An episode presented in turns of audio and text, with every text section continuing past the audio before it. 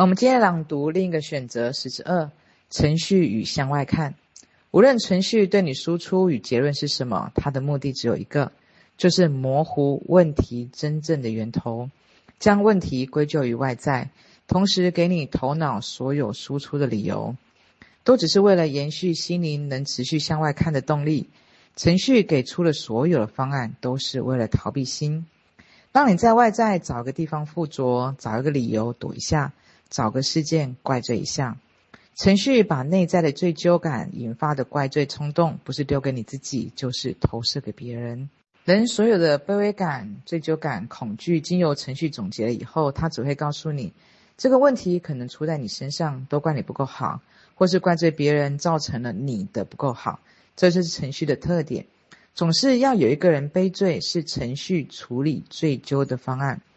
然而，化解罪疚并不只是相互背锅、怪罪或顾此失彼的方法，还有另一个化解罪疚的方法，就是无需任何人背锅，无需怪罪任何人，那就是罪根本就不存在，罪不存在，苦难无需如此。一个人愿意在根源处了解罪的本质，只是潜意识深处误以为自己犯了罪，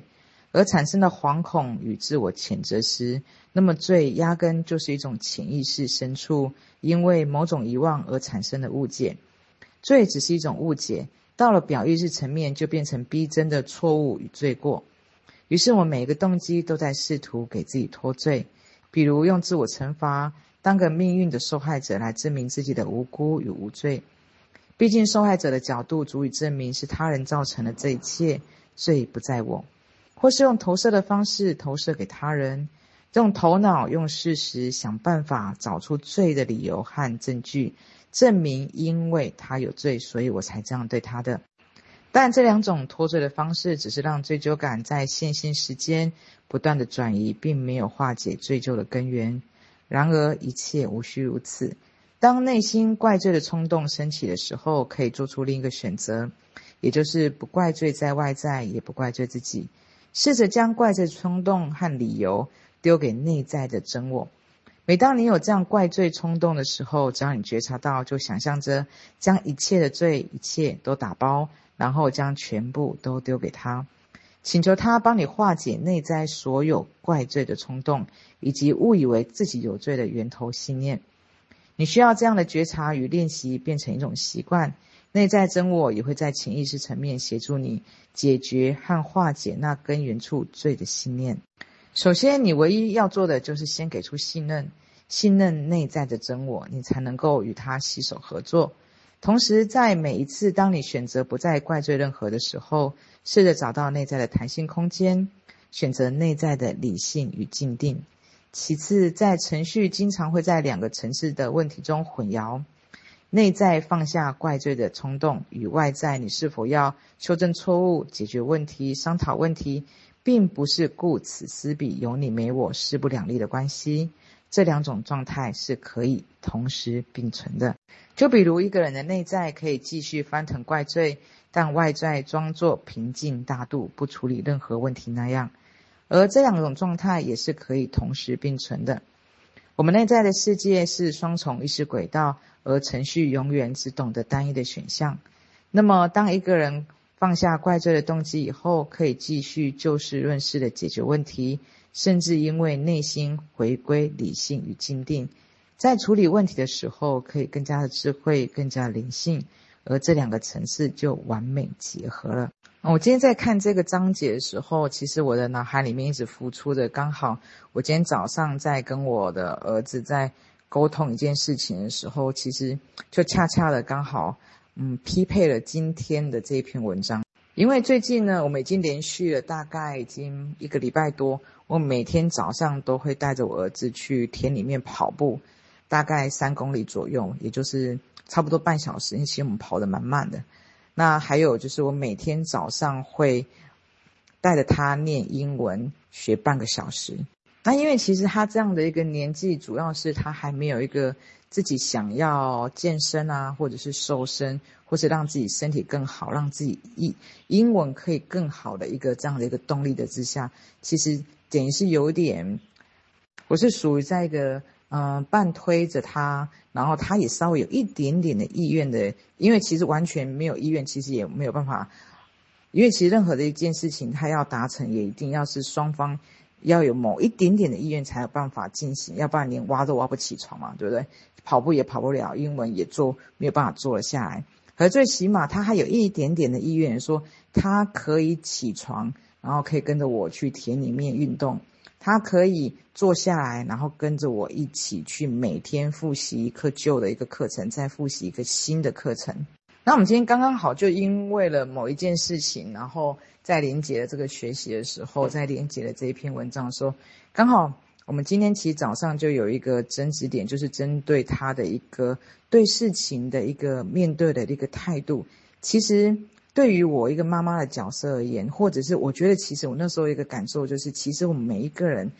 尤其是身为母亲的时候，她其实她更能够去同理这篇文章里面说的，我们把罪其实可以交给真我，或是把我们需要去信任我们的源头，他其实一直都是爱我们的。就像其实我早上的时候，我们在我们会跟着我们的小孩子，你也可以想象，如果你有小孩子，你可能会有一个这样的一个更有感触的一个画面。其实，在我们跟小孩子去做沟通的时候，其实他我们并不是指责他有任何的一个错误。其实，哪怕他的学习态度、他的一个被动，或者是让他他过往小朋友，其实每一个人他是包含我们自己，也包含小孩子。其实他整个每一个人他都是经由跌倒而成长的。所以，其实你们就会去观观察到，就像里面所说的，其实罪它是根本不存在。就是说，其实每一个人。错误它是不存在，说这个错误本身，跌倒本身，哪怕他的被动的学习，哪怕他的任何态度，其实它都只是一个过程。我们必须要这样的一个过，我们才有办法去有办法去走到下一个阶段。没有一个人他天生下来他都不跌倒，他就会跑的。可是你可以去观察，用这样的一个观察去观察到你自己，还有对方，还有整件事情的一个。因为其实我觉得这样的一个沟通，应该在呃很多的家庭里面，或者是你跟很多人一个沟通的时候，其实你都可以观察到一个这样的一个感受。尤其是在我们跟家长在跟小孩子做沟通的时候，其实我们要告诉他的，其实并不是说你做错任何事情，你要去背什么样的一个罪，而这个罪不是在家长这边，这个罪也不是在小孩那边，而这个爱，就像我们刚刚三个章节说的。这个爱是真的，他的爱是真的，我们爱是真的。可是我们每一个人，他在这个游戏场里面，他就是来成长的。他不成长，这个世界他也会推出推促着你去成长、去前进。所以你可以去在呃跟你的小孩去做沟通，你就可以很清晰的去看到他这个程序罪，他是怎么样的去运用在我们在整个关系里面沟通里面。其实你去看到一个对方的时候，每一个人。甚至我们自己也是，我们都会很想尽办法的去告诉对方，这个罪不是在我这里。可事实上，还有另外一种方法，就是追究的方法，就是无需任何人背锅。我们不需要怪罪任何人，就像我们在讨论一件事情，我们只是在陈述这件事情怎么样可以更好。所有的罪它是不存在的，跌倒是所有的跌倒，所有的错误，它都只是一个过程，而我们必须借由这样的所有事情的发生。来去让我们去学习，重点是我们将所有的一切，把它纳为为你所用，它就是你成长的一个一个踏板。有时候每一个人他都是必须经由这样的一个过程，才有办法前进的。其实我觉得，尤其是有家长呢，他在跟小孩做一些沟通的时候，他就可以更清晰的去看到。其实你去跟他去做沟通的时候，其实只是要去澄清怎么样可以让我们的关系，或者让整个事情，或者让他可以更好，让我们可以更好，而不是要去指责这个罪是谁要去背锅。而且我们是真心的、全心全意的去祝福我们的小孩子的。所以你就可以更清晰的去感受到，就像我早上会跟我的小孩说，其实我们一直，我们一直以来态度都是，无论你的成绩好，无论你态度是怎么样，无论你的口气怎么样，无论你是被动的，无论你的口气有挑衅的，无论你是悲伤的，无论你是黑暗的，无论你在闹脾气都没有关系，因为你就是我的孩子，我就是爱你的。可是问题是，你有你的人生，我有我的人生。无论他今天走到哪一个国家，任何的一个地方，我们都会是爱他的。他无论变成任何样子，我们都会是爱他的。可是每一个人人生，他想要活出什么样的一个样子，只能由他自己决定。你有看到，其实我们每一个人他是平等的，只有爱是真的。因为每一个人他都是他自己人生的一个创造者，只有他有办法去选择他今天要前进还是后退，他要妄造还是创造，他是要选择不断的抱怨他的人生，还是要取决于主动去感恩。看到他所拥有的所有一切，